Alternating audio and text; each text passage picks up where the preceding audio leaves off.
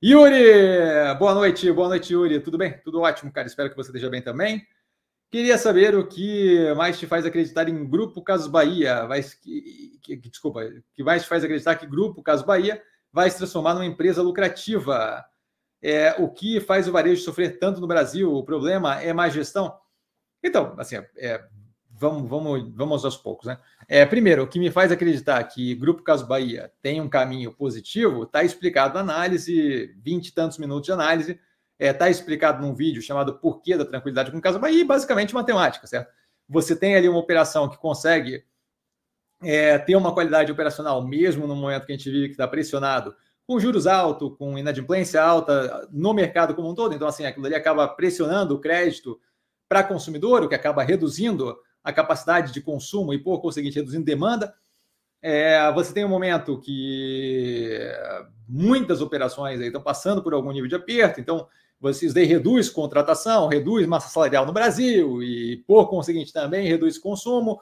E mesmo assim, a operação tem é, uma qualidade operacional no que tange ali, uma forma mais, mais clara ali de, de medir, né, numer, numericamente, a margem EBITDA que, olha, roda ali dentro de uma qualidade de varejo é, que, eu, que eu vejo como casada, com um momento pressionado e ainda assim positivo, certo? A gente está ali com, com um EBITDA positivo. Não vou, não estou comentando esse trimestre específico, esse trimestre específico, como comentado na análise, 350 mil atitudes foram tomadas para consertar o meio-campo ali, que afeta, suja aquele balanço, aquele DRE, aquela demonstração do resultado do exercício que a gente tem ali, não é algo que, que eu possa extrapolar para frente, porque aquilo ali é um one-off, né? É uma vez que acontece aquilo ali e depois começa a voltar ao normal. Mas se você pega é, o terceiro, o segundo trimestre de 2023, o trimestre anterior, você vê, a operação entrega uma qualidade de operação que, olha, é bem alinhada com o momento que a gente vive, é, com o momento que a gente vive de, de, de um pouco mais de pressão na economia.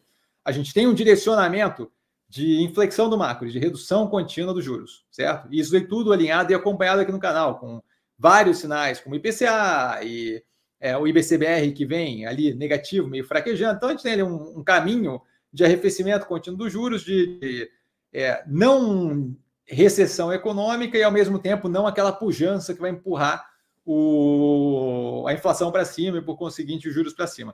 De modo que o cenário pinta um cenário mais positivo, médio e longo prazo. A operação, se ela consegue fazer rodar a operação bem, de modo a fazer um EBITDA positivo e casado com margens do setor, a única coisa que separa ela da lucratividade é a estrutura de capital, certo? E a estrutura de capital é justamente o problema que está tentando se resolver agora. Isso é aliado à tentativa de melhorias no operacional. Então, quando eu tenho ali redução de lojas que são menos produtivas, quando eu tenho redução de força de trabalho, eu estou todo fazendo trabalho que deve melhorar a qualidade do, do EBITDA, é, além além do que, do que tem hoje, o que é positivo. Não é nem o. É, como eu disse, não é a questão porque já roda com o EBITDA de casado com o setor. É, mas, mas, além disso, deve ter uma melhoria.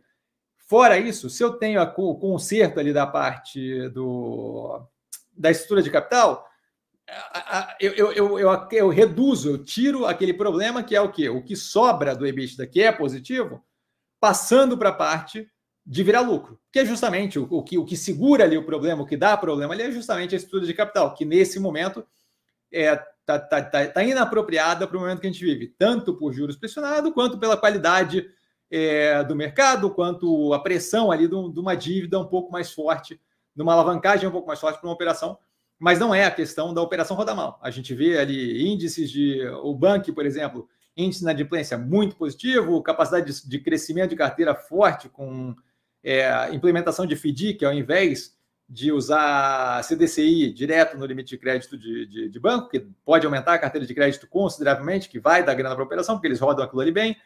A gente tem um cenário é, que mostra a, a, o retorno as partes operacionais eles, que eles fazem melhor, que é justamente linha branca, eletroeletrônico, é, móveis e por aí vai, que eu vejo também como positivo a, pa parada de, de, basicamente financiar 3P para ter maior range, maior é, quantidade de tipos de produtos, maior, é, maior quantidade de SKUs, é, mas que não se torna lucrativo. Esse tipo de coisa você pode fazer quando você está numa situação muito boa e aí você pode expandir a, a massa de produtos, mas não é o caso agora, então a gente foca no que a gente faz melhor. Esse fato de focar no que faz melhor tira a gente daquela reta de produtos abaixo de 50 dólares, que tem até o momento, não acho que é sustentável isso muito, muito, muito longo, por muito longo prazo, mas até o momento, é, com isenção de imposto abaixo de 50 dólares. Então, assim, o direcionamento me parece bem positivo. A parte que segura ela, ainda não sendo lucrativa, é justamente uma estrutura de capital que está pesada. Isso é comentado na análise, por aí vai. Isso se resolve é, dando o andamento que eles estão dando, com a melhoria ainda no operacional. A questão é só fazer. Só que isso não se faz da noite para o dia, certo? É um processo um pouco mais longo. E é isso que a gente vai assistir agora. A questão é que, é, independente do processo levar mais ou menos tempo, a queda do preço não faz qualquer sentido com a qualidade da operação. Certo? A gente tem um descasamento gigantesco entre derretimento de 90x% do preço com a operação, que sim, tem ali coisas a ajustar, está numa direção, é, tem, tem um momento ali vivendo um pouco mais apertado, mas nada que justifique. A, a precificação está com base no que foi dito por muita gente propagado aí, de que a empresa estava falindo. Isso daí simplesmente não vejo como caso, como sendo o caso.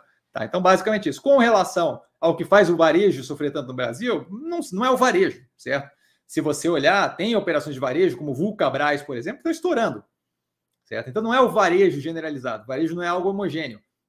Você tem operações de varejo que estão mal, caso de Marisa, Americanas, Americanas ainda envolvido fraude, a Marisa só má qualidade operacional, o erro ali operacional, mas é, é, americanas envolvendo fraude, que mais? Tem, tem uma cacetada de operação aí que está mal das pernas de varejo. Você tem operações que estão passando por um momento, um delta mais pressionado, é, mas que ainda assim é um futuro muito positivo, promissor e com clara visibilidade para onde vai e com uma precificação ridiculamente muito descontada, o que para a gente que é investidor cria um cenário muito positivo, caso de Guararapes, Lojas Renner, é, a própria CIA, é, que está um pouco mais, tem análise desse trimestre no canal, é, não está no portfólio.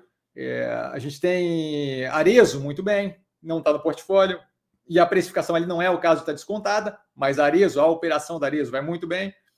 É, você tem Grupo Soma, também descontado, também não no portfólio, também muito positivo operação certo? No caso da Guararapes e Renner, aí você tem uma, uma, pressão um pouco maior na parte financeira, mas também nada que incomode, certo? Magazine Luiza passando por um pouco de aperto, mas melhor na estrutura, na estrutura de capital e a qualidade operacional, um delta pior ali, um delta mais apertado, mas assim, nada que não se conserte também. E você tem um momento, isso tudo passando por um momento, a gente estava até agora há pouco com juros de 13,25%. Então, assim, não é um, não é um cenário propício para consumo. Então, é, se você tem um cenário onde crédito está caro, onde as pessoas, é, apesar do emprego estar tá segurando, não é propriamente ali uma situação de é, bonança de emprego e é, crescimento agressivo nem nada, você acaba tendo algum nível de, de, de segurada aí no consumo, certo? As pessoas, quando não vêm um horizonte tão claro positivo, as pessoas acabam consumindo menos, segurando, é, focando mais em pagamento de endividamento, redução de dívida, é, no, no, no, que é, no, no, que não é supérfluo, certo? Então, querendo ou não, trocar TV, é, comprar roupa, acaba entrando como supérfluo, certo? Você se foca ali mais nas coisas mais sérias. Então, isso acaba pressionando mais o varejo no Brasil, mas não é que o varejo sofre tanto no Brasil. Se você olhar, você tem uma. O, o, chamar o varejo como se fosse uma coisa só não, não faz sentido, não é uma coisa homogênea, certo? E aí a questão do problema é má gestão, em alguns casos é má gestão, caso de Marisa, por exemplo, acho eu que, é, que é, vejo como má gestão, é, em outros casos, são escolhas que você faz sem conseguir prever o futuro. Eu acho que o caso do, do grupo Caso Bahia ele foi muito isso. É, com o Fuchsberg foi feita uma escolha de crescer agressivamente e esticou-se até um ponto onde você, quando, quando entra aquela curva de juros mais alta, você acaba vendo ali que é, cresceu-se um pouco demais. O plano de expansão era bem mais agressivo para um cenário bem menos pesado no que tange política monetária. E aí você acaba tendo que consertar, e é isso que está acontecendo agora. Em outros casos, é pura e simplesmente falta de caráter, então, no caso da americana seria fraude, 20 bi de, de, de reais de fraude. É, outros casos não tem. É, Arezo, muito bem gerida, indo muito bem. Soma, muito bem gerida, indo muito bem. É, a própria é, Guararapes e Lojas Ender passaram ali por alguma questão de dificuldade com o clima e por aí vai. Mas assim, não são operações que eu vejo como mal, mal, mal geridas. Assim, vejo operações como muito bem geridas. Você tem Magazine Luiza, acho que o foco um pouco muito no curto prazo, um pouco muito em bônus no final do ano. Não acho que é a melhor gestão, mas não é propriamente má gestão. Acho que a ideia agora de querer fazer cloud aqui no Brasil vai tirar para todo lado, vai dar problema. Mas, volto a reforçar, não acho que é uma questão de má gestão, é uma questão de foco no curtíssimo prazo ao invés de olhar para o longo.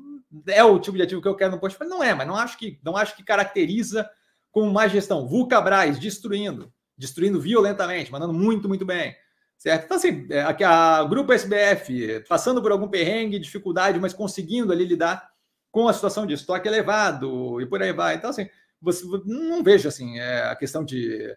É, não, não, não, vejo esse, esse negócio que é que ficam propagando essa besteira de um jeito como se varejo fosse uma coisa só. E não é. Você tem operações de varejo, CIA, CIA é outra aí que a gente analisou agora recentemente também. Bem rodada, indo bem, resultados melhorando, e aquilo ali eventualmente refletindo no preço. Então, não, não vejo dessa forma, espero ter sido claro.